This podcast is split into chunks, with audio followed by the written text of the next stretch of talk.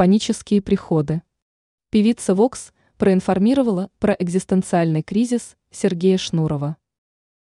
Бывшая солистка группы «Ленинград» Алиса Вокс, настоящее имя Алиса Кондратьева, рассказала пугающие истории о лидере коллектива.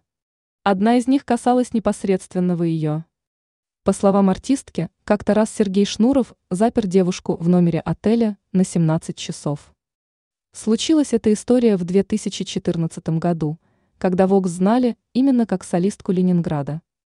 Дама говорит, что инцидент произошел аккурат в то время, когда был принят закон о запрете использовать мат на сцене.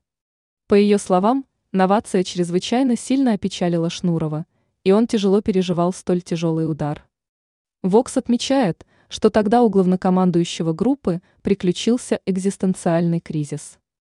Он запер меня в номере, это было в Екатеринбурге, и 17 часов не выпускал меня из номера.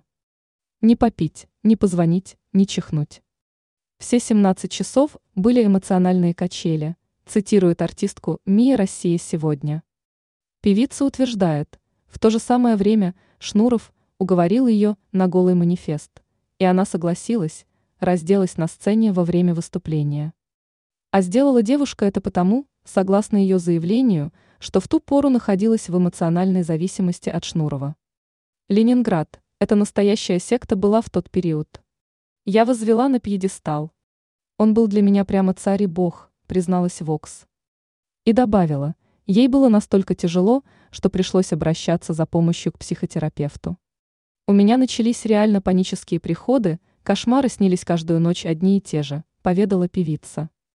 Ранее Сергей Шнуров высказался о певце Шейман, заявив, что это не его кино.